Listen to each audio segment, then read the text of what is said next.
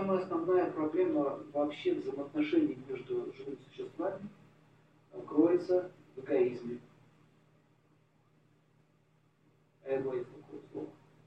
На санскрите оно звучит таким образом. А, ам, ка, ра. Ахам – это я. Кара – это караю. Я сам себя караю. То есть, или, если художественно сказать, а, самоуничтожение, саморазрушение.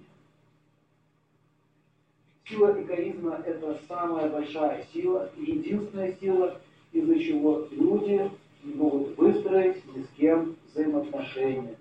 Смотрите, из-за эго мы не можем строить взаимоотношения. Начиная от детей, заканчивая партнерами по бизнесу, между мужем и женой, между родственниками. Да? Знакомая тема? Вот хочу сказать, что эго – это болезнь духа, это болезнь сознания. И лечится это двумя способами.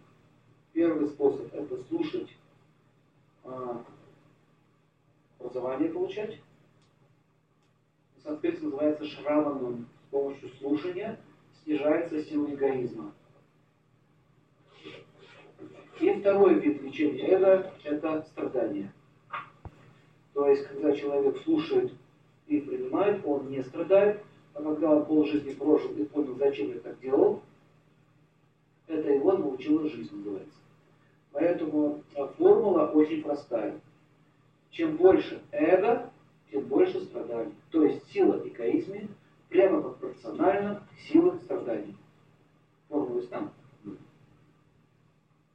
Хочу сказать, что некоторые физические законы математические, они приемлемы психике.